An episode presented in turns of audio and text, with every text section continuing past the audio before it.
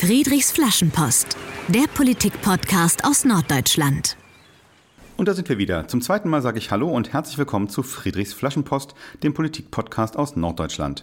Bei mir ist Delara Burkhardt, Europaabgeordnete aus Schleswig-Holstein. Moin. Ich bin Dietmar Moltagen von der Friedrich-Ebert-Stiftung und der Gastgeber von Friedrichs Flaschenpost. Delara und ich sitzen im Julius Leber Forum der Friedrich-Ebert-Stiftung. Das ist das äh, Büro, das wir haben für Hamburg, Bremen und Schleswig-Holstein, direkt am Hamburger Rathausmarkt. Danke fürs Vorbeikommen, Delara. Sehr gern. Wir kennen uns schon eine ganze Weile, weshalb wir uns in diesem Podcast duzen. Außerdem sind wir beide in der gleichen Partei, die SPD ist das, in der das Duzen üblich ist. Delara und ich sprechen in den nächsten gut 30 Minuten über die politische Situation in der Europäischen Union, was man so als relativ frisch gewählte Abgeordnete in Straßburg und Brüssel so macht und erlebt und lernen Delara Burkhardt und ihr politisches Engagement näher kennen. Und wie in jeder Sendung beginnen wir auch heute mit einem Fundstück aus der Schulzeit. Was hast du uns mitgebracht, Delara?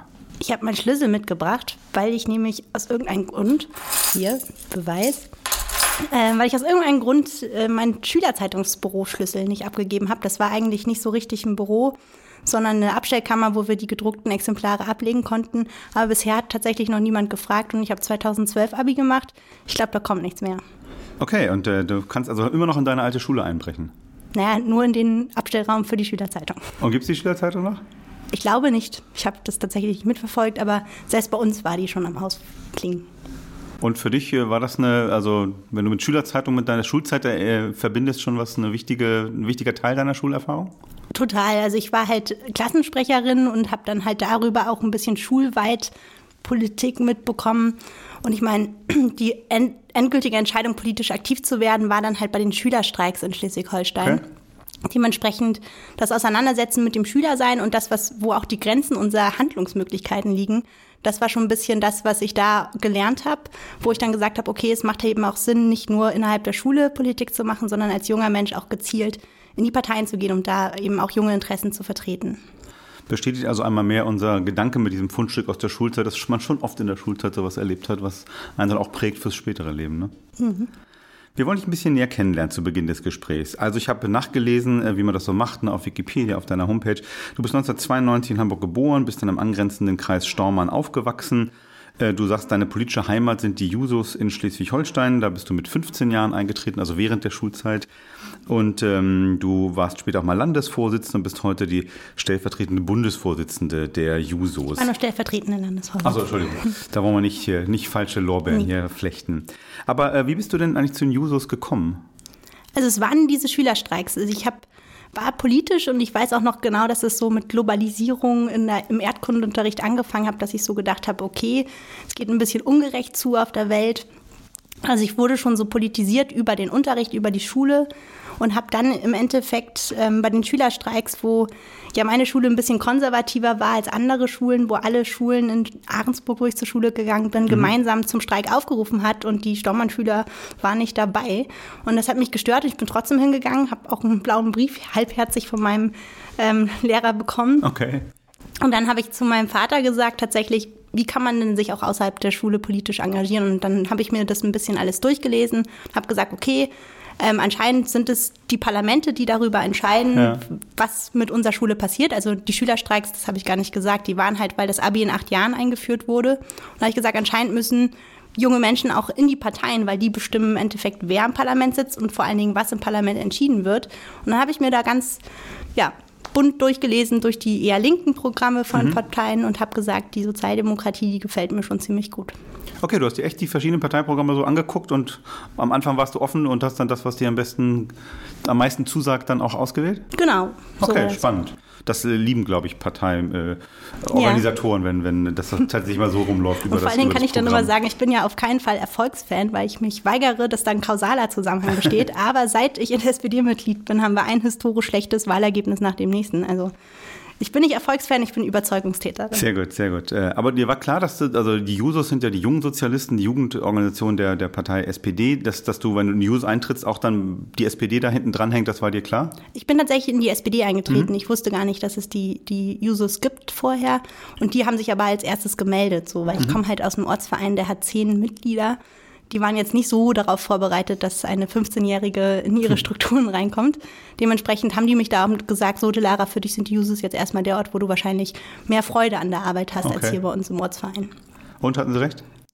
Naja, ich kann das nicht sagen, weil ich halt jetzt im Ortsverein nicht so aktiv war, aber ich habe super viel bei den Jusos gelernt und das hat mir unfassbar viel gegeben, auf jeden Fall. Wenn du dich zurückerinnerst, also an den Entscheidungen einzutreten in, in eine Partei, du sagst, du warst 15 Jahre, äh, ist dann eigentlich so, wenn du zurückschaust von heute, ähm, das ungefähr so geworden in der Partei, wie du dir das damals vorgestellt hast, oder war es dann doch sehr anders, als du eigentlich beim Eintritt gedacht hast, dass das jetzt wird? Also tatsächlich war mein, meine erste Sitzung, die ich bei den Jusos mitgemacht habe, war die Europawahlkampfvorbereitung 2009. Und da war das so, dass ich da halt einen Pla Plakatvorschlag. Die Stormann haben immer eigene Plakate dann noch zur Wahl gemacht. Ähm, und da habe ich den halt vorgetragen und dann hätte ich wahrscheinlich nicht gedacht, dass ich, wenn ich zehn Jahre mal überhaupt selber kandidiere, hätte ich wahrscheinlich niemals gedacht. Und vor allen Dingen, dass der Plakatvorschlag genauso aktuell ist, weil man einfach politisch noch nichts bewirken konnte in dem Bereich. Das ging um die Festung Europa über ja. Migrationspolitik, wo ich vorgeschlagen hatte, dass wir eine Europakarte machen mit einem Schloss vor. Nicht so kreativ. Aber dass es halt einfach so ist, dass, also das hätte ich wahrscheinlich nicht gedacht, weil ich dachte, okay, man kann sofort was verändern und dass es manchmal ja doch sehr lange braucht. Das war etwas, was ich wahrscheinlich mit 15 noch nicht gedacht hätte. Mhm. So, aber ja. Über Migrationspolitik in, Europa würde ich gerne noch nachher mit dir sprechen. Äh, aber nochmal zurück zu, zu, dir und deiner Biografie. Äh, deine Familie musste aus politischen Gründen aus dem damaligen Persien nach Deutschland fliehen. Du sagst von dir, dass deswegen das Thema Migration immer präsent war äh, in deinem Leben und dass du Vielfalt als bereichernd erlebt hast. Mir hat äh, die Geschichte auf deiner Homepage sehr gefallen, dass ihr das persische Neujahrsfest äh, Nurus gefeiert habt und du äh, mehr oder weniger gleichzeitig Weihnachten im plattdeutschen, Weihnachtslieder im plattdeutschen Kinderchor mhm. gesungen hast. Das fand ich eine schöne Geschichte. Aber mal an dich gefragt, wie, wie hat dich persönlich die Fluchtgeschichte deiner Familie geprägt? Na, also dass ich gemerkt habe, dass wir in unserer Familie einfach andere Dinge machen als meine Freunde. Also wir haben keine Konfirmations, keine Konfirmation gehabt und da ein großes Familienfest gemacht. Wir hatten viele Familienfeste, mhm. aber halt immer zu anderen Anlässen als alle anderen so. Und das ist natürlich etwas, was immer da ist so und also das, es wurde nicht unfassbar viel drüber geredet. Also mhm. viel weiß ich erst jetzt erst später, weil das auch etwas ist. Also das war ja auch schon so, dass man, also die sind 1900 81 nach Deutschland gekommen und da war das nicht so, dass man möglich, wirklich viele Gelegenheiten hatte, sich auszutauschen. Ja. Also sie haben einfach funktioniert und ähm, hier ihr neues Leben aufgebaut. Meine, Gar nicht untypisch, ne, für, ja, für Geflüchtete. Total. Und meine Oma ist halt mit sechs Kindern gekommen, so. Meine Mutter war 18. Aber das, also deswegen war das halt nie so ein Thema. Es gibt halt, also ja. das, was halt zusammenhält, ist halt diese Geschichte, glaube ich, wo halt wir einfach ein sehr enges Familienverhältnis haben. Und na klar, also wir haben einfach immer andere Feste gefeiert als die anderen. Das ist mir, das ist in meiner Kindheit aufgefallen. Cool. Und äh, du sagst dann, dass du auch deswegen ganz verschiedene Einflüsse so in deinem Leben hast, die dich zu dem gemacht haben, äh, die du heute bist. Hast du eigentlich auch so ein politisches Vorbild mal gehabt? Oder hatte, immer noch?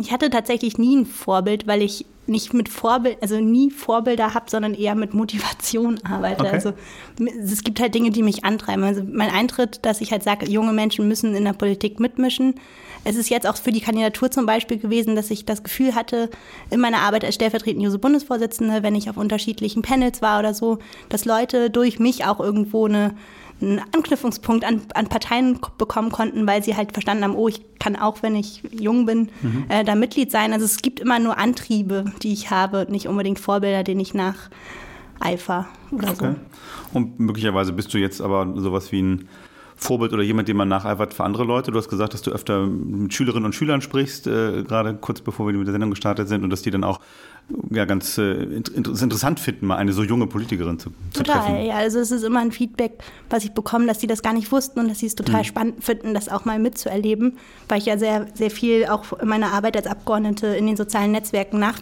also man kann die halt wirklich nachvollziehen tagtäglich, manchmal ja auch sehr viel. Ähm, genau, und dementsprechend ist das so, dass, dass Leute das glaube ich, ganz spannend finden, weil sie es halt einfach nicht aus ihrer Lebensrealität kennen. Und ich selber ja auch nicht. Also ich hatte mhm. jetzt ja nicht die Möglichkeit zu sagen, okay, die 26-jährige Abgeordnete macht es so, mache ich es jetzt anders. Also es gibt ja keine Vorbilder, denen ich mir, wo ich halt sagen kann, so will ich das machen, weil es halt einfach nicht so viele junge Frauen im Europäischen ja. Parlament oder auch in anderen Parlamenten gibt. Okay. Lassen wir die Politik mal einen Moment äh, beiseite. Ähm, du warst immer schon sehr aktiv, äh, eben ne, früher bei den Jusos, hast dann ja äh, dein Abi gemacht, hast noch studiert, hast auch mal beim DGB Nord in einer Hamburger Kommunikationsagentur gearbeitet und heute hast du einen stressigen, reiseintensiven Job als Europaabgeordnete. Was äh, bleibt da noch Zeit für, für Freizeit und Freunde? Ja, man muss sie sich schon aktiv nehmen. Also wir hatten jetzt, also ich meine, ich bin ja jetzt erst seit 2. Juli offiziell Abgeordnete und wir hatten am Anfang so ein paar Koordinationsprobleme äh, zwischen den Büro in Brüssel und in Kiel, weil wir dann halt gemerkt haben, oh, Mensch, Lara hat schon wieder keinen freien Sonntag oder ähm, drei Wochen am Stück arbeiten so. Das äh, pendelt sich langsam ein und man mhm. muss sich die Freizeit nehmen. Und das ist auch etwas, was mir super wichtig ist, Familie zu sehen, Freunde zu sehen und auch, ähm, ja, ich zu bleiben, was mir sehr wichtig ist. Und dementsprechend muss man sich die Freizeit nehmen und da nutze ich die mit meinen Familien und Freunden. Was machst du dann, wenn du frei hast? Also meistens gehe ich endlich erstmal zum Sport, weil ich mich noch nicht durchringen kann, noch früher aufzustehen, um zum Sport zu gehen. Ähm, und ich ähm, besuche meine Familie und Freunde, also was halt, was man halt so macht und dann kochen wir oder ähm, gehen essen oder so, also was man halt in der Freizeit macht. Äh, apropos Sport, äh, du äh, hast ja selber auf deiner Homepage geschrieben, dass du das Schwimmen für dich so der, der Lieblingssport ist. Äh, schon eine Schwimmhalle gefunden in Brüssel oder lieber in Kiel? Nee, tatsächlich habe ich äh, sehr lange Leistungsschwimmen gemacht. Ja. Aber seit ich aufgehört habe mit 15, kann ich Chlor nicht mehr riechen und okay. gehe nicht an Schwimmbäder. Nee, ich, ich laufe und ich gehe ins Fitnessstudio. Okay, dann war das eine Fehlinformation, Entschuldigung. Du hast vorhin gesagt, ähm, also so richtig viele Vorbilder äh, sozusagen gibt es nicht im Sinne von, dass es jetzt äh, wahnsinnig viele 26-jährige Abgeordnete im Europaparlament oder im Bundestag oder im Landtag von Schleswig-Holstein gibt. Ähm, wir hatten eine Ebert-Stiftungsveranstaltung mit dir Anfang des Jahres, wo du auch darüber berichtet hast ähm, beim, beim Barcamp Frauen, wie das so ist als junge Frau äh, in der Politik und dass man da auch nicht immer nur Wind, äh, Rückenwind hat. Was, was hast du an, an Gegenwind erlebt äh, in dieser Zeit und und, und wie hast du ihn überstanden? Naja, das ist, also das kann ich wieder zurücktun auf meine Anfangsmotivation. Also wenn wir mal überlegen, wie deutsche Parteien so aussehen, und das sind wirklich alle Parteien, das ist nicht nur die SPD, das sind im Schnitt 60-jährige ältere halt Männer so überwiegend. Und ich kann denen noch nicht mal übel nehmen, dass die sich nicht richtig mit mir identifizieren können, weil woher auch, weil wir sehr unterschiedliche Lebensrealitäten haben. So. Und das ist halt etwas, das merkt man in seiner tagtäglichen Arbeit, dass man nicht so richtig ernst genommen wird, dass die, die Qualifikationen, die man mitbringt, halt nicht so anerkannt werden. Also wenn ich jetzt zum Beispiel in meinem normalen Job geblieben wäre, da hätte ich wahrscheinlich nicht so viel immer Misstrauen daran gehabt, was ich wirklich kann. So. Und das ist, glaube ich, etwas, was halt auch in, je, in jeder eher männlich geprägten Domäne Frauen auch erfahren müssen. So. Dementsprechend, das ist halt etwas, was immer passiert ist, dass ich nicht ganz ernst genommen wurde und dass was man immer gesagt hat, na, dann beweise ich das Gegenteil, so dass man mit mir rechnen muss. So. Ähm, aber klar, also mir sind es auch so vor allen Dingen, wenn es dann mal bei Facebook oder Twitter irgendwelche ähm, Hasskommentare oder irgendwie Unmut oder so geäußert wurde, dann hat mich das auch erst sehr verletzt so. Aber dann muss man irgendwie auch lernen, damit umzugehen, dass man halt sagt, okay, die Reaktionen sind ja, die positiven Reaktionen sind viel mehr, warum machen mich eigentlich die, die Hasskommentare so, so, so kaputt an der Stelle? Und deswegen habe ich da mittlerweile einen entspannteren Umgang mit weil ich glaube, es ist halt nicht einfach, äh, in eine Domäne reinzugehen, mhm. wo halt du eigentlich nicht vorgesehen bist. Aber man macht es halt. Und ich muss halt sagen, bisher im Europäischen Parlament ähm, läuft das schon ganz, ganz gut. Also okay. ich löse da, glaube ich, permanente positive Verwirrung aus, ähm, weil ich natürlich erstmal immer für, als Praktikantin gehandelt werde, also die dann immer ganz erstaunt sind, wenn ich mein Abgeordnetenbadge vorzeige.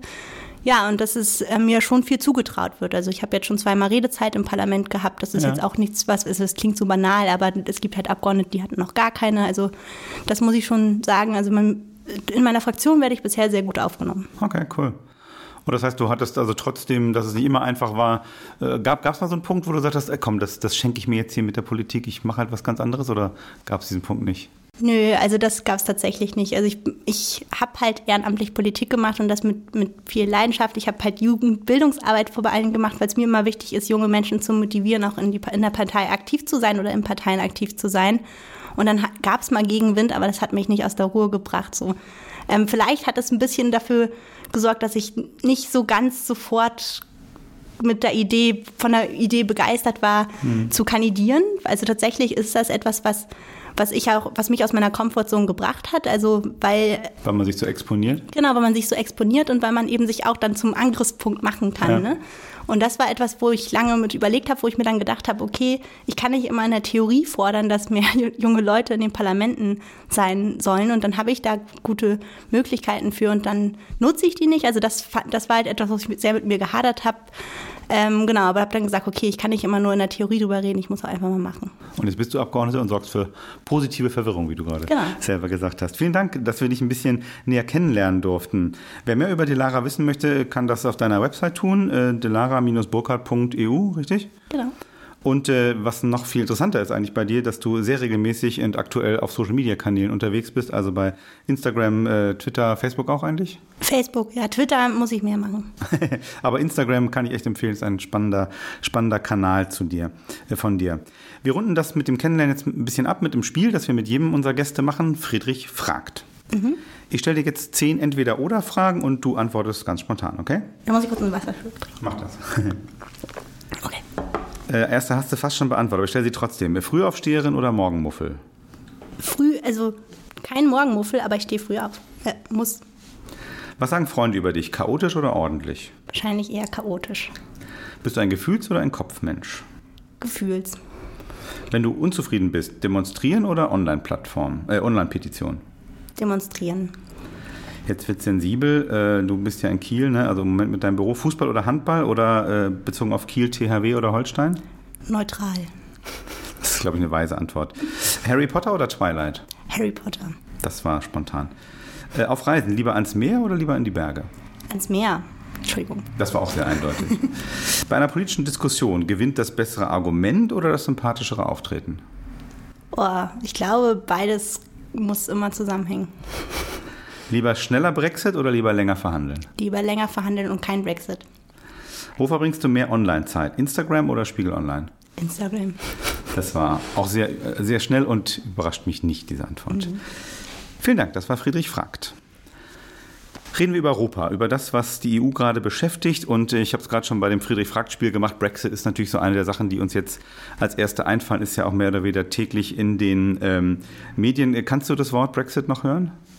Ja, auf jeden Fall. Also weil wir ja nicht, ähm, also die Diskussion ist halt ziemlich zäh. Ne? Also wir werden natürlich immer gefragt, so, aber eigentlich können wir im Europäischen Parlament gerade rein gar nichts zu der Sache kommentieren, mhm. weil alles einfach innenpolitisch gerade in Großbritannien passiert. Ne? Dementsprechend äh, sage ich immer so, ich würde euch so gern mehr sagen können, aber ich kann es halt einfach nicht. Und mich macht die Situation sauer, dass jemand, der ja. nicht gewählt wurde von der Bevölkerung, gerade Boris Johnson meinst Boris Johnson, genau, der Premierminister, der sehenden Auges sein Land eigentlich vor die Wand fährt und, und man irgendwie hier in Europa auch teilweise drüber schmunzelt. Und ich denke mir halt so, boah, Leute, also ja klar, das mit diesem Order und ähm, Boris Johnson ist auch schon irgendwie eine ja, Figur, über die man sich lustig machen ja. kann. Und auch wenn Nigel Farage, der gibt ja gefühlt, das Einzige, was er macht, ist in Straßburg vor den Plenarsitzungen stehen und Kameras abgreifen und da irgendwelche lustigen Sachen Sag rein sagen. kurz, wer Nigel Farage ist, für die, ja. die es nicht kennen.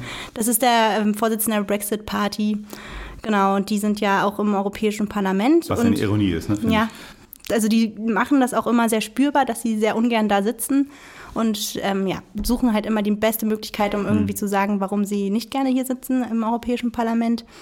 Ja, und das macht mich halt einfach traurig, weil ich halt gleichzeitig Freunde habe, die doppelte Staatsbürgerschaft haben, die für die halt ein riesiger Teil ihrer Identität weggeht. Und dann kann ich nicht drüber lachen, weil sich die, das Leben von so vielen Menschen verschlechtern wird und ähm, die britische Wirtschaft, also wird sehr drunter leiden und ich weiß nicht, ich finde, man kann darüber keinen Spaß machen und dementsprechend mhm.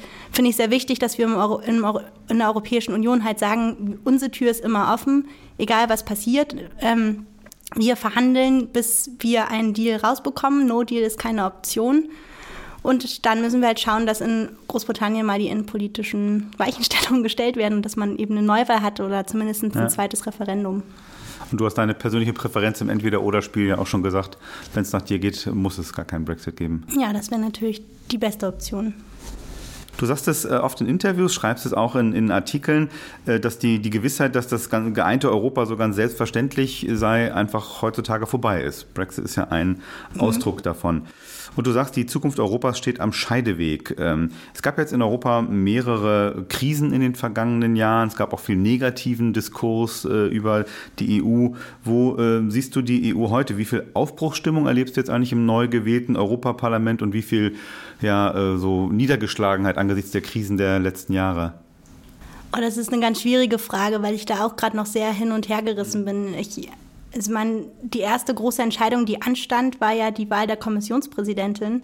Und noch bevor das Parlament offiziell das erste Mal zusammengetreten ist, hat der Rat halt Ursula von der Leyen vorgeschlagen. Und das war genau der Moment, wo ich schon gedacht habe, ach man, das Parlament hat sich selber mit der Zustimmung zu Ursula von der Leyen eigentlich ein, ein Recht, was es selber erfunden hat, nämlich dieses sogenannte Spitzenkandidatenprinzip, also dass nur jemand, der ähm, von den europäischen Bürgern, also der sich den europäischen Bürgerinnen und Bürgern vorgestellt hat in einem Wahlkampf, der nominiert wurde mhm. äh, von seiner Parteienfamilie, dass die Person dann halt Kommissionspräsidentin werden kann. So. Und das war das Erste, was wir aufgegeben haben. Und, und ich muss sagen, Ursula von der Leyen ist in vielen Dingen für mich einfach eine Blackbox. Ich habe zwei 20-minütige Reden von ihr gehört. Ich weiß nicht, wo, was ihr Plan ist in den nächsten fünf Jahren. So dementsprechend, also ich, ich erlebe viele, viele motivierte ähm, proeuropäische, progressive Menschen, mit denen wir zusammenarbeiten und wo wir im Parlament, glaube ich, viel bewegen können. Aber ich glaube, das war so eine symbolische mhm. Sache, wo wir uns selber ein bisschen die Macht genommen haben im Europäischen Parlament. Und das wird hart, das wieder zurückzuerkämpfen.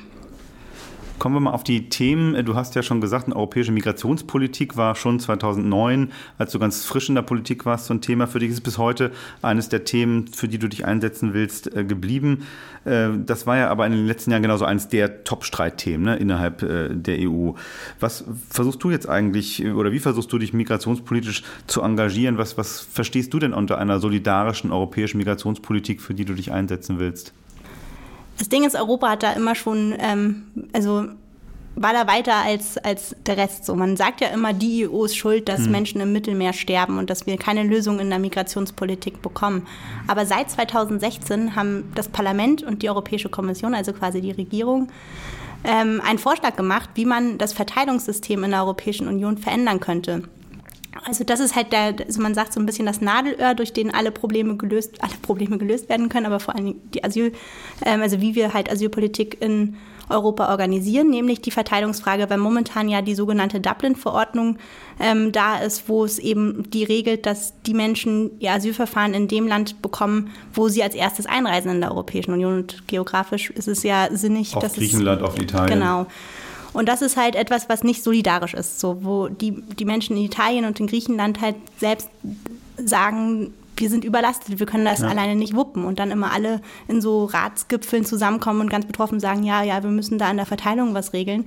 Und im Endeffekt genau dieser Vorschlag, wie man diese Verteilung noch regeln könnte, vom Rat, also den Vertretungen der Mitgliedstaaten, blockiert wird. So dementsprechend müssen wir diese Blockade auflösen. Das ist, glaube ich, das Erste. Und was für mich nicht verhandelbar ist, dass wir Menschen retten, wenn sie ertrinken. Das ist nicht etwas Verrücktes, was ich mir ausgedacht habe, sondern das ist Seerecht, das ist Menschenrecht, dass man eben, wenn man in, Seenot gerät, dass man gerettet wird und dass es nicht die Aufgabe von NGOs sein kann, sondern das muss eine staatliche Mission in der Europäischen Union geben und vor allen Dingen dürfen, wenn die NGOs schon den Job der Europäischen Union eigentlich machen, dürfen die dafür nicht kriminalisiert werden. So und da bin ich auch ein bisschen, da haben wir einen harten Kampf zu kämpfen, weil ich glaube, ähm, wir haben ein bisschen die Situation in Europa, dass viele Menschen und die Mehrheit der Menschen vor allen Dingen eigentlich ähm, sehr pragmatisch an Migrationspolitik rangehen. Ich habe da gerade ähm, letzte Woche eine, eine Studie diskutiert in, in, in, in, einer, ja, genau, in einer Forschungseinrichtung, wo sie halt so aus unterschiedlichen Ländern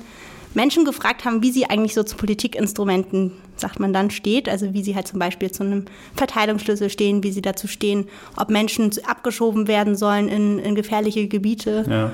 Und in ganz Europa gibt es halt nicht große Unterschiede zwischen den Menschen. Es gibt diese Unterschiede zwischen den Regierungen so. Und dementsprechend ist es die Aufgabe des Europäischen Parlaments da, finde ich, die Interessen der europäischen Bürgerinnen zu vertreten und eben zu sagen, wir sorgen dafür, dass Menschen eine faire Chance auf ihr Asylverfahren haben und nicht in gefährliche Gebiete abgeschoben werden. So, das ist etwas, das hart wird. Vor ja. allen Dingen, wenn der zuständige Kommissar Margarete Skinas, ähm, seine Kommission heißt Protecting European Way of Life, also Schutz europäischer Lebensweise, was für mich ein ja, ich sag mal, Kniefall vor dem Rechtspopulismus ist in der Sprache, die wir benutzen und da müssen wir gegen anarbeiten.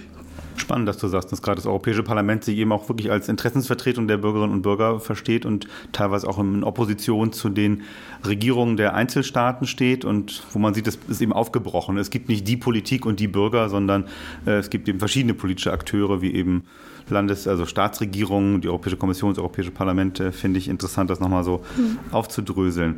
Du hast das Stichwort Rechtspopulismus jetzt am Schluss äh, schon gesagt. Ähm, du warnst immer wieder davor, dass man Europa nicht den Rechten überlassen dürfe.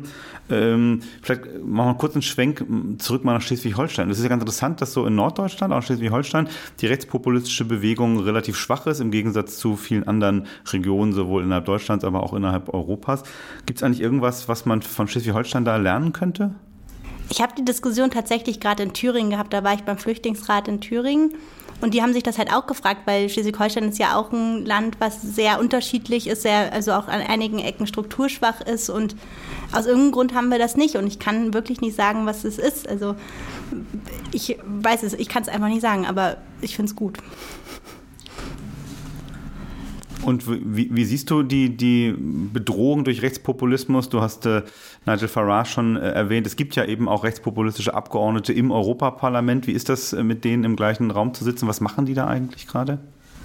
Na, die arbeiten vor allen Dingen nicht. Also die, die sind halt immer da, wenn es irgendwie Kameras gibt und wenn es Aufmerksamkeit gibt, wenn man da irgendwie im Plenum seine große Stunde haben kann. Aber in der Ausschussarbeit sind die quasi nie da oder fallen halt nur durch. Also sie sagen immer sehr gut, wogegen sie sind, aber sie sagen nicht, hm. wofür sie sind. So.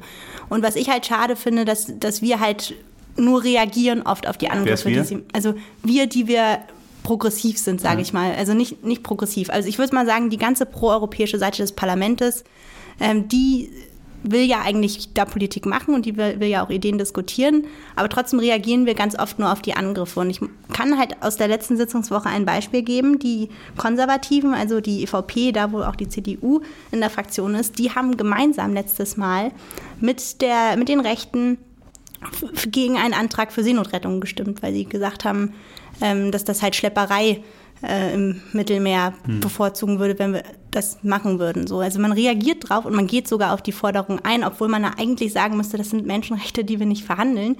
Ähm, und das ist, glaube ich, ein bisschen das Problem, dass, dass, noch, dass man noch ein bisschen zu Angst, sehr Angst hat und da immer sagt, das sind also man muss ja die Sorgen der Menschen ernst nehmen und wenn die Menschen dann zur AfD gehen, dann muss man ja auch verstehen, warum und da muss man eben ja gucken, was, was die Probleme sind, die sie dahin treiben so und das ist halt verdammt nochmal falsch, weil wir Leute nicht an, an, die, an diese Leute verlieren wegen ihren guten politischen Konzepten, sondern weil sie uns nicht zutrauen, dass wir gerade die Antworten haben. Und deswegen müssen wir da halt sagen, okay, Klar kann man Angst machen, zum Beispiel, wenn man über den Klimawandel spricht und sagen, mhm. wenn wir da wirklich die Maßnahmen machen, die notwendig sind, dann, dann gibt es da soziales Gefälle, da gibt es soziale Ungleichheit und Leute kommen nicht mehr mit. So.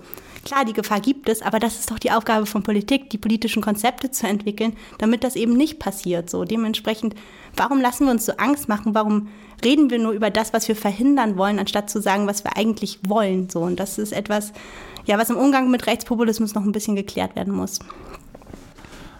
Und äh, du versuchst mit gutem Beispiel voranzugehen, klar zu sagen, was du willst? Oder wie, wie ja. gehst du damit um? Ja, also ich, ich, also ich meine, ich, ich kann da auch wieder zu meiner Parteisozialisierung kommen. Ne? Ich bin eingetreten in, in die SPD und habe dann die zehn Jahre erlebt, die jetzt wahrscheinlich nicht die besten der Geschichte der Sozialdemokratie waren. Aber ich hatte dadurch die Möglichkeit, ganz viele spannende Menschen kennenzulernen und vor allen Dingen Leute, die unter Willy Brandt eingetreten sind. Und wenn die mir sagen, warum sie unter Willy Brandt eingetreten sind, dann sagen sie halt, weil die ja, man ist halt in die SPD eingetreten, wenn man, wenn man optimistisch war, wenn man Lust auf Zukunft hatte. So. Und das möchte ich halt auch. Ich möchte, dass die Leute wieder wahrnehmen, dass die SPD die Partei ist, die halt Bock hat zu, auf Zukunft und die halt dafür sorgen muss, dass wir da hinkommen. So. Und dass sie die Ideen hat. So dementsprechend bin Sowohl ich jemand. in Europa als auch in Deutschland. Genau. Also die Sozialdemokratie ist ja nicht nur in ähm, Deutschland ja. nicht in, in der besten Form, sage ich mal. Ähm, genau, und das ist etwas, was ich halt viel was ich halt einfach machen möchte. Ich möchte halt, dass wir mut, mutiger werden und dass wir nicht immer nur Angst haben vor Veränderung. Danke. Ich würde gerne noch ein bisschen fragen in die Richtung, wie so, wie so dein Alltag auch aussieht. Ich glaube, ein Europaparlament kennt man zwar, aber ob jetzt alle Hörerinnen und Hörer sich so vorstellen können, was man da eigentlich so macht als Abgeordnete. Und wenn wir dich schon mal da haben, ist das eine gute Gelegenheit, mal nachzufragen. Du hast das Stichwort Ausschüsse gerade schon erwähnt. Du bist selber im Umweltausschuss. Also wie sieht so ein, so ein Brüssel-Tag oder ein Straßburg-Tag im Parlament eigentlich aus von dir?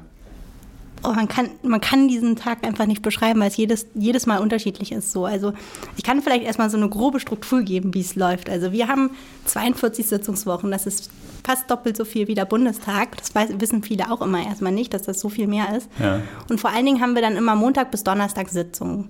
Wir sind nur einmal im Monat in Straßburg, weil das vertraglich geregelt ist. Wenn es nach dem Europäischen Parlament gibt, sollten wir das nicht mehr machen, weil das halt einfach eine Ressourcen ja, nicht so sinnvoll ist, sage ich mal. Genau, und ähm, genau, sonst sind wir immer abwechselnd in Brüssel und Straßburg, Montag bis Donnerstag. Und da fahre ich immer montags eigentlich in der Regel morgens hin und bin dann ähm, im Büro, mache Bürorunde telefonisch mit meinem Büro in Kiel und ähm, in Brüssel. Da machen wir das, also besprechen wir die Woche, was liegt so an.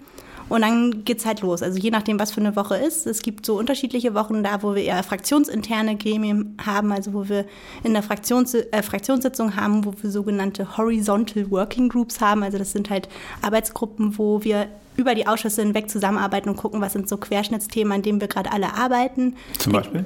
Also der Green New Deal. Also der Green New Deal ist ja so das Schlagwort darüber, wenn wir darüber sprechen, wie organisieren wir eigentlich die sozial-ökologische Wende in, in Europa. Also wie können wir dafür sorgen, dass unsere Ressourcen und die Bedürfnisse des Planeten, unser Ressourcenverbrauch vor allen Dingen und die Bedürfnisse des Planeten miteinander zusammenpassen.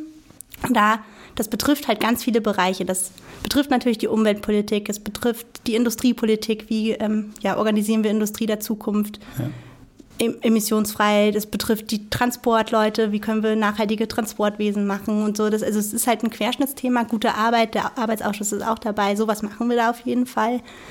Genau, aber wir haben dann halt auch ähm, die Ausschusswochen, wo wir dann eben ja, es ist halt so schwierig, eine Routine Völlig zu machen. Okay. Und man trifft halt, also man hat halt Sitzungen und ja. man trifft halt viele Leute und diskutiert und versucht halt gemeinsam Ideen zu entwickeln. Und deswegen mache ich das auch bei Instagram so genau, weil es halt so schwierig ist, eine normale Abgeordnetenwoche einfach mal zu beschreiben, weil sie einfach nie gleich ist. Und das ist ja auch das Coole. Aber man kann sagen, Kern, Montag bis Donnerstag, Brüssel oder Straßburg, 8, 8 bis 21 Uhr im Büro. Und äh, was ist so dein Lieblingsprojekt, an dem du gerade und dein Team gerade arbeiten? Na, also das ist so ein kleines technisches, das klingt ein bisschen blöd. Also was mir halt sehr wichtig ist, wir reden immer nur über Klimaziele und darüber, dass die ambitionierter werden müssen. Aber worüber wir sehr wenig sprechen, ist, was muss eigentlich dazwischen passieren, damit wir diese Klimaziele erreichen. Und wozu ich gerade viel arbeite, ist die ganze Frage der Artenvielfalt und wie wir mhm. Artenvielfalt besser schützen. Und es ist vor allen Dingen etwas, wo ich mich halt frage, ähm, also wir reden halt immer nur über die den Naturschutz und wir reden nicht darüber, was auch der Verlust von Artenvielfalt eigentlich für Menschen bedeutet, also dass ihre Lebensgrundlage wegfällt ähm, und so weiter. Und da bin ich gerade dabei mit FEPS, das ist quasi die Friedrich-Ebert-Stiftung europäisch, ähm, darüber zu sprechen, was ist eigentlich so eine so sozialdemokratische Antwort auf den Verlust von Artenvielfalt? Wie können wir das begegnen? Und da gibt es halt ganz viele Dinge, die wir diskutieren. Und also jetzt gesetzesmäßig arbeite ich da gerade zum Wald, weil der Wald ja mhm. ähm, ja, die, der hier die Heimat der 80 Prozent der Arten ist und der ja weltweit sehr bedroht ist. Und wir nämlich in der Europäischen Union festgestellt haben, also die Kommission hat gerade festgestellt, dass das vielleicht mit unserer Handels- und mit Handelspolitik und unserem Konsum zusammenhängt. Dass Überraschend. Wir, ja, war sehr überraschend. Aber dass wir da vielleicht eben auch drüber sprechen müssen, wie wir den Wald schützen können und wie wir vor allen Dingen wieder aufforsten können. Und das ist etwas, wo ich hoffentlich dann auch das, ähm, die, die sogenannte Schattenberichterstattung bekomme, wo ich dann für die SD-Fraktion die, ähm, die Position des Parlaments dazu erarbeiten darf. Äh, Stichwort SD-Fraktion, das ist eben der Name der sozialdemokratischen Fraktion im Europaparlament. Das ist ja ein interessantes Konstrukt. Ne? Da sind ja jetzt Abgeordnete aus im Moment noch 28 äh, Staaten, äh, alle sozial. 27, Sie wir haben niemanden aus Tschechien gerade. Okay, aber noch aus Großbritannien, im Moment sind Sie ja noch dabei. Ähm, wie, wie, funktioniert eigentlich so die Zusammenarbeit in, in so einer Fraktion, äh, so ganz schnöde äh, Sprache? Ihr sprecht alle andere Sprachen, äh, aber auch sozusagen, ihr seid ja wahrscheinlich schon sehr unterschiedliche Menschen, davon abgesehen, dass dass ihr alle Sozialdemokratinnen und Sozialdemokraten mhm. seid.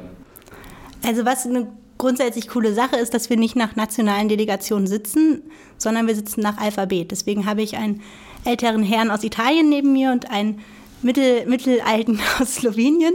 Äh, dementsprechend ist es schon mal ein ganz witziger Austausch, ja. den ich in meiner Tischreihe, äh, meiner Reihe habe. Aber das ist halt sehr schwierig zu organisieren. Wir sind 151 Abgeordnete in der S&D-Fraktion, also vielleicht plus minus x, bin ich mir gerade nicht 100% sicher, aber mhm. da kann man eine Fraktionssitzung nicht so organisieren, wie, wie zum Beispiel die Grünen das machen können, weil die einfach viel weniger sind als wir. Und wir haben auch die spannende Situation, dass wir halt die Fraktion sind, die aus, meisten, aus den meisten Ländern unterschiedliche Parteien, teilweise auch aus Polen haben wir zum Beispiel zwei unterschiedliche Parteien äh, in unserer Fraktion und die haben dann jeweils ganz unterschiedliche Geschichten. Also klar sind wir uns in den Grundwerten einig, aber manchmal haben wir einfach eine ganz andere Realität in den Ländern, wo wir herkommen. So. Und das muss man dann ausdiskutieren. Und das findet nicht immer offen in der Fraktionssitzung statt, weil es einfach viel zu groß ist. Das ist auch ein bisschen, also unsere Fraktionssitzung ist größer als der Schleswig-Holsteinische Landtag, doppelt so groß, muss man sich halt mal vorstellen. Genau, und da sind wir halt eher ähm, in den Arbeitsgruppen dann. Wir haben zu jedem Ausschuss eine SD-Arbeitsgruppe und da geht es halt dann in die inhaltliche Diskussion. Aber ja, es ist total schwierig, aber auch total spannend, eine, so, eine unter, so eine bunte Fraktion eigentlich anzugehören. Ja, ich finde es auch, es hat was Faszinierendes, ne? dass einfach so viele eben Menschen international da zusammenkommen, um gemeinsam Politik zu machen, sich auch zu Fraktionen zusammenschließen. Also ich finde schon, es hat schon was Begeisterndes, äh, dass total, das eben an ja. der Stelle funktioniert. Äh, manchmal hat man den Eindruck, ne, wenn man in Landtag von Schleswig-Holstein oder den Deutschen Bundestag guckt, ne, da sitzen ja äh, schon da sitzen Leute, die sich irgendwie immer streiten, äh, so, das ist ja manchmal die Wahrnehmung von, mhm. von Bürgerinnen und Bürgern, wenn man dann eben sagen muss, nee, nee, Parlamente und Fraktionen arbeiten einfach auch schon sehr zusammen, obwohl es manchmal kompliziert ist, wie du, ja. wie du sagst. Äh, Brüssel, so dieser Ortsname, äh, wird ja so im, in der öffentlichen Diskussion manchmal auch so als Chiffre für, für Bürokratie äh, für, und auch für, für Lobbyismus äh, genommen. Also viele Menschen haben ja auch einen negativen oder hören was Negatives, wenn dieser Ortsname Brüssel fällt. Hast du eigentlich jetzt als, als neue Abgeordnete so, so Lobbyismus und, und Bürokratiewahnsinn schon erlebt? Also das ist immer so eine Klassikerfrage. Man wird immer auf den Lobbyismus in Brüssel angesprochen. Und so klar gibt es halt viele Interessensgruppen, die für die Brüssel ein Ort ist, wo halt wichtige Dinge passieren, weil sie halt ihre Arbeit beeinflussen. So dementsprechend ist es natürlich so, dass mehr Lobbyisten oder mehr Organisationen da sind als zum Beispiel beim Bundestag. Aber was halt nicht stimmt, ist, dass das alles völlig untransparent ist und man da nicht genau durchblicken kann. Im Gegenteil, ich habe ja als Abgeordnete völlig freie Wahl, mit wem ich mich treffe. Und anders als zum Beispiel Bundestagsabgeordnete muss ich offen und transparent machen in einem Transparenzregister, welche ähm, Lobbyvertreter ich treffe. So. Das sind die Regeln also besser als im Bundestag. Genau, also da gibt es halt mhm. halt mehr Verpflichtungen. So. Also wenn ich zum Beispiel ähm, für ein Gesetz zuständig bin, also als, als Berichterstatterin, also fürs ganze Parlament oder Schattenberichterstatterin für die Fraktion, dann muss ich das verpflichtend tun, sonst kriege ich halt zum Beispiel meine Diät gekürzt, weil oder darf, darf das nicht mehr behandeln. So sowas ist halt, also da werden Sanktionen gemacht, wenn man nicht transparent mit seinen Lobbytreffen umgeht. So, das ist halt so und ich finde auch diese negative Wahrnehmung des Begriffs Lobbyismus einfach falsch, weil ich Lobbyismus oder Lobbyisten, mit denen ich mich treffe, ist auch die Friedrich-Ebert-Stiftung als politische Bildung. Es ist auch die, die NGOs, die Umweltverbände, die Gewerkschaften, das sind auch alles Lobbyisten es gibt halt Lobbyisten, die können sich finanzstärker organisieren. Also das merkt man schon auch in Brüssel. Die kommen dann immer mit irgendwelchen Hochglanzbroschüren und hier so Giveaways, wo man sich immer denkt. Ein Kugelschreiber. Kugelschreiber, also Kaffeetassen, also alles Mögliche kriegt man da ins Büro geschickt. Man weiß immer gar nicht. Ich habe schon überlegt, ob ich das alles einfach verlose, was man da so zugeschickt bekommt. Gute Idee. Ähm, genau, ist vielleicht auch gut für meinen Instagram-Kanal, da gibt es mehr, mehr Follower. Nee, genau, aber das ist halt, es ist sehr transparent und ich kann halt völlig, also völlig klar machen, mit wem ich mich mich treffe und vor allen Dingen kann ich es ja selber entscheiden und dann auch sagen, okay, ähm, es gibt halt Leute, da weiß ich, dass ihre Interessen, die, dass ich die anhören muss, aber dass es nicht unbedingt die sind, die ich dann auch in Änderungsanträge umschreibe. Hm. Genau. Und das ist halt etwas, was halt zur Politik dazugehört. Wenn man halt 860.000 Menschen vertritt, wie ich das jetzt tue, dann ist man auch darauf angewiesen, dass Interessen mal auch ähm, proaktiv sagen, Moment, das könnte uns vielleicht Probleme machen und dann muss man sich das anhören als Politikerin. Das ist ja die Aufgabe. Ja, und spannend, dass du sagst, dass das tatsächlich auch ganz gut geregelt ist in Europa, dass man eben nicht dieser Gedanke von im Hinterzimmer passiert irgendwas Intransparentes an der Stelle schlicht äh, falsch ist. Ja.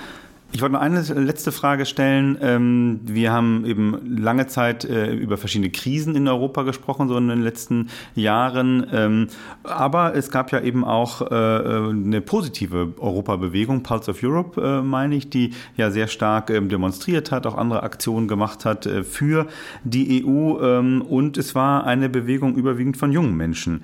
Also wie, wie erlebst du das? Wie erlebst du die Einstellung von jungen Menschen gegenüber Europa? Ist das so kann man da Pulse of Europe verallgemeinern? Nee, also ich glaube, Pulse of Europe stimmt, ähm, spricht nicht für die ganze Generation, weil ich glaube, also das Ding ist, es ist, ich weiß auch, bei mir ist es halt auch so, dass ich mir denke, so klar, Europa, so wie es ist, es ist ein riesiges ähm, riesige Sache, die wir erreicht haben. Und es ist großartig, dass das so funktioniert. So. Aber zu Recht fragen sich halt gerade die Leute, die in, in diesem geeinten Europa aufgewachsen sind, was hat das eigentlich, also wie, wie kann das eigentlich weitergehen und wie können wir dafür sorgen, dass die Krisen, die da waren, eben dann auch gelöst werden und wie kann Europa eigentlich mehr für mich da sein? So deswegen glaube ich halt, also ist es nicht so, dass alle jungen Menschen, und das hat ja die Share Jugendstudie auch gerade gesagt, die laufen jetzt nicht unbedingt mit EU-Wimpeln rum und äh, stellen sich auf Marktplätze, ähm, aber die finden das grundsätzlich eine gute Idee und die sagen, ja. da müssen wir auch irgendwie weiter dran arbeiten. Aber die haben halt Probleme damit nachzuvollziehen, wie Politik da eigentlich gemacht wird und wie das vor allen Dingen mit ihrem Leben zu tun hat. Und das ist halt das, was wo ich halt eine, auch eine Brücke sein möchte, da besseres Verständnis für zu, zu ja, machen. Aber so grundsätzlich glaube ich halt, dass unsere Generation sehr proeuropäisch ist, aber sie eben manchmal einfach nicht genau weiß, was das mit uns zu tun hat und wie wir da eigentlich mehr sagen können. So dementsprechend ist es nicht repräsentativ, aber es zeigt so eine Stimmung, die da ist. Aber ich glaube, wir müssen halt mehr tun, um junge Menschen dann auch tatsächlich zu mobilisieren dafür. Was gibt dir persönlich Hoffnung auf äh, eine gute Zukunft der EU? Naja, das sind halt Leute, die gerade aufwachen. Also ich will jetzt nicht sagen, das sagen immer alle mit Fridays for Future, aber ich habe halt gerade das Gefühl, dass eine Generation aufwacht, die halt merkt, dass es Demokratie ist, die die Herausforderungen, die wir halt haben, lösen kann. Also es ist nicht irgendwas. Die glauben sehr stark an Demokratie und sagen halt auch, ihr in den Parlamenten, ihr könnt Zukunft eigentlich machen. Und die sind ja auch nicht revolutionär, wenn sie sagen, haltet euch doch an die eigenen Pariser Klimaziele, die ihr euch gesetzt habt. Das ist ja jetzt nicht so. Nicht gerade umstürzerisch. Es ist jetzt nicht umstürzerisch so. Und deswegen deswegen macht mir das unfassbar Hoffnung, dass da junge Menschen auf die Straße gehen und sagen, Politik kann unsere, unser Leben zum Besseren ähm, gestalten und das ist etwas, womit ich sehr gut arbeiten kann. Vielen Dank für dieses Gespräch. Delara Burkhardt, Abgeordnete im Europaparlament aus Schleswig-Holstein und außerdem stellvertretende Bundesvorsitzende der Jusos. Bevor ich dich aber äh, aus dieser Podcast-Folge verabschiede, gibt es eine letzte Bitte an dich. Auch wiederum wie jeder Gast bitten wir dich, eine Flaschenpost an die Zukunft zu schreiben. Ich habe eine Flasche hier, das ist wiederum mhm. der Tonbeweis. Äh, und äh, wir bitten dich um einen Wunsch oder eine Nachricht an die Zukunft. Und während du äh, überlegst, was du an diese Flaschenpost schreibst, beruhige ich unsere Hörerinnen und Hörer. Also wir schmeißen gleich nichts in die Elbe oder in die Alster oder in die Kieler Förde, sondern wir bewahren diese Nachrichten auf, die unsere Gäste uns mitgeben und werden die in späteren Podcast-Folgen dann mit anderen Gästen diskutieren. Also Delara, was schreibst du auf deine, in deine Flaschenpost?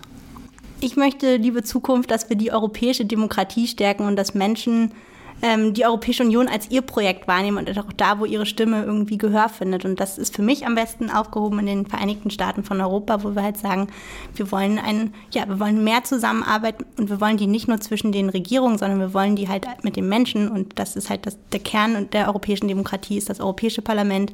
Und eben, ja, das würde ich mir wünschen, dass wir da in der Zukunft ein bisschen näher drankommen. Das war Friedrichs Flaschenpost, der Politik-Podcast aus Norddeutschland von der Friedrich-Ebert-Stiftung. Danke fürs Zuhören, sagen die Lara und Dietmar. Wenn ihr Ideen für diesen Podcast habt, Rückfragen zur heutigen Sendung, wenn euch was geärgert oder gefreut habt, dann schreibt uns gerne an hamburg.fes.de oder auf unserer Facebook-Seite fes.nord. Wir hören uns wieder in zwei Wochen, dann mit dem nächsten Podcast. Bis dahin macht's gut, mischt euch ein, denn auch das große Europa besteht aus vielen einzelnen Menschen wie du und ich. Friedrichs Flaschenpost, der Politik-Podcast aus Norddeutschland.